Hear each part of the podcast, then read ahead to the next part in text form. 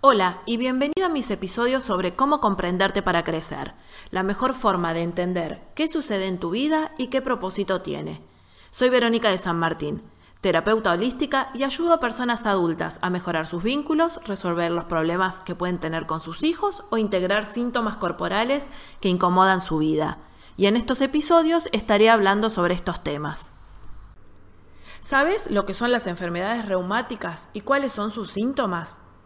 Hay más de 250 enfermedades reumáticas y autoinmunes y en este episodio te cuento sobre la artritis reumatoide y algunas de las causas emocionales que hay detrás de ella. Comprender qué hay detrás del síntoma siempre trae aparejado un cambio consciente que ayuda a sanar y a sentirse mejor.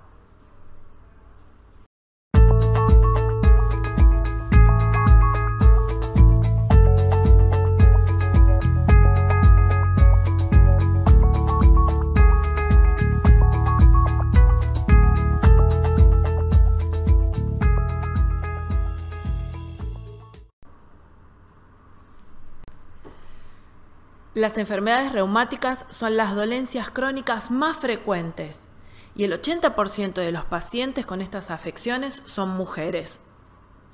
Las patologías reumáticas pueden aparecer a cualquier edad y también afectan a los niños, lo que es terrible, ¿verdad?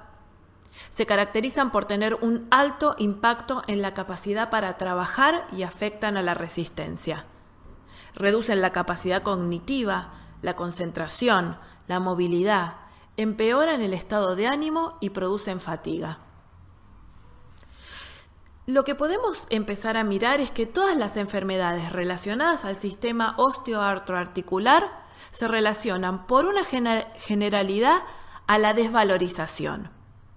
Aunque luego cada enfermedad va a tener sus propias características emocionales específicas de acuerdo a la enfermedad de la que estemos hablando. De todas formas, con esta generalidad ya tenemos mucho para mirar, ya que las enfermedades articulares no son exclusivas de los adultos, sino que también la padecen niños. Entonces tenemos que empezar a mirar cuán desvalorizados estamos y hacemos sentir a nuestros niños. La artritis reumatoidea es una enfermedad autoinmune. Es una inflamación de las articulaciones y tejidos circundantes de forma crónica que causa dolor, inflamación, rigidez, hinchazón y movimiento limitado. Y puede estar también acompañada de inflamación en otros órganos. Las personas que la padecen sufren de fatigas, de dolores musculares, de debilidad, rigidez. Y esta enfermedad afecta a las, articulaciones generando destrucción y deformación progresiva y lo que hace a la pérdida de la funcionalidad. Las articulaciones comúnmente más afectadas son las pequeñas articulaciones, las de manos y pies, además de afectar de diferente manera al hígado, los pulmones, los ojos, el corazón, el riñón y la piel. Lo que se sabe es que es de origen autoinmune, es decir, que el cuerpo ataca por un error al tejido sano, produciendo un proceso inflamatorio crónico. Algo sobre lo que me gustaría reflexionar es justamente sobre las enfermedades autoinmunes. Es un trastorno en el que el cuerpo, sin una razón aparente, empieza a atacar al propio organismo de distintas formas y con diferentes consecuencias.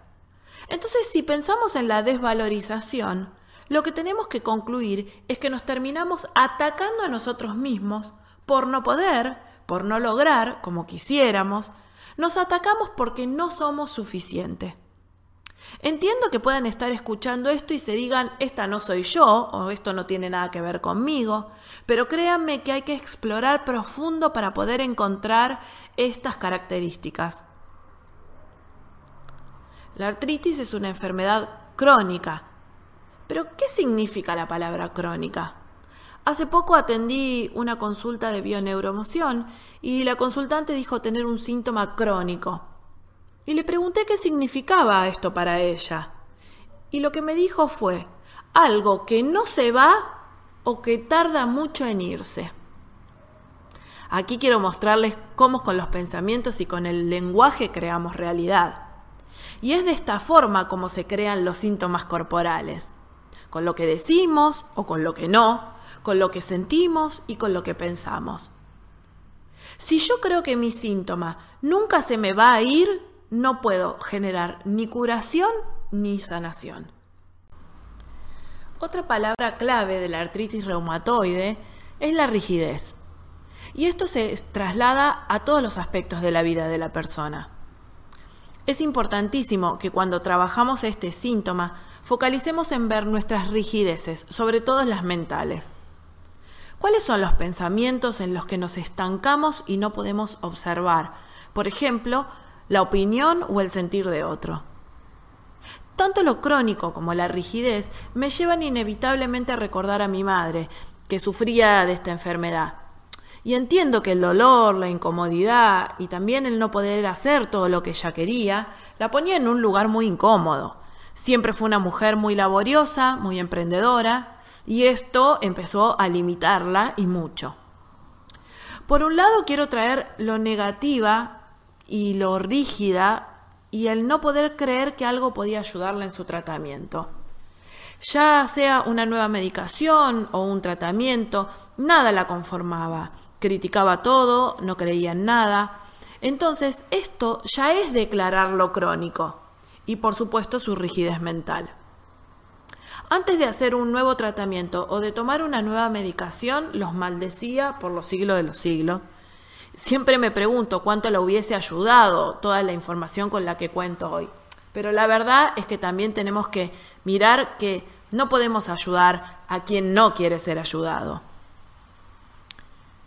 Otro factor que se desprende de lo que les comentaba sobre mi madre es la imposibilidad de hacer cosas, tareas en la casa o en la vida cotidiana. Mi mamá ha sido una mujer que desvalorizaba mucho a los demás, que nadie lo hacía mejor que ella, que nadie era capaz, entonces podemos mirar cómo sus juicios se instalaron en forma de síntoma. Pero además, como el síntoma le propuso, por un lado, observar la rigidez de sus creencias, y por otro, al estar imposibilitada, no le quedaba otra de que fuesen otros quienes lo hicieran. Entonces ahí tenía que soportar que el otro lo hiciese a su manera, a su ritmo, a su forma, y créanme que mi mamá no llegó a enterarse de la propuesta de este síntoma como lo puedo mirar yo hoy.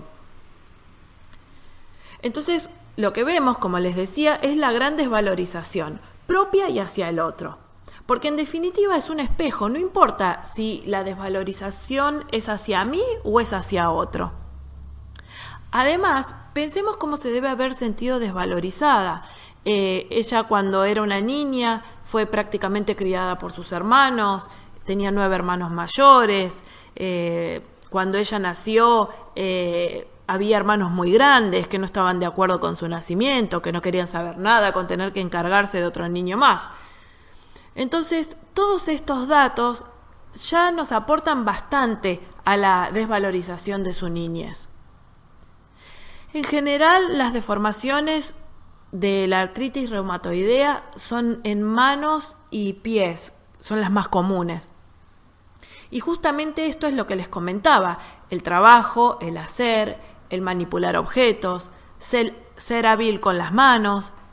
Cuando nos encontramos con familias que heredan sintomatología, tenemos que ver cómo estos patrones de conducta se instalaron en todo el clan y se repiten para que los integremos, para que los integrantes del clan trabajen estos ejes. A veces no vamos a reconocer las características en nosotros, entonces hay que también revisar más atrás en el árbol genealógico. Además, este síntoma se relaciona con ambientes muy conflictivos, de mucha tensión, donde siempre hay dificultades que sortear, donde siempre hay un nuevo problema por resolver. Lo crónico también me remite a mirar cómo crónicamente estamos siempre en lo mismo. Me critico, estoy en un ambiente conflictivo, eso me pone mal, me siento mal, siento que no avanzo y vuelvo a todo lo mismo. Es como cíclico. Las escenas siempre las vamos a mirar en polaridades. ¿Cuánto me han desvalorizado? ¿Cuánto me desvalorizo yo mismo? ¿Y cuánto desvalorizo a los demás? A veces la desvalorización viene a partir de situaciones que cambian en mi vida. Por ejemplo, me divorcio, entonces no sé quién soy, ahora sin pareja, o pierdo mi empleo, y como ya no me veo identificado en ese área, me siento desvalorizado, siento que no valgo para nada. Si en una consulta podemos revisar estas propuestas y la persona tiene la intención de mirarse honestamente con las escenas que encontremos, tendrá muchísimo material para mirarse y proponerse un cambio que la lleve a la sanación, sea tanto física como espiritual y emocional. Si querés tener acceso a mi material, podés visitar mi página web, veronicadesanmartin.com.ar, o si tenés alguna consulta que quieras que desarrollemos en los contenidos, podés escribirme a contacto arroba veronicadesanmartin.com.ar. Chao, hasta la próxima.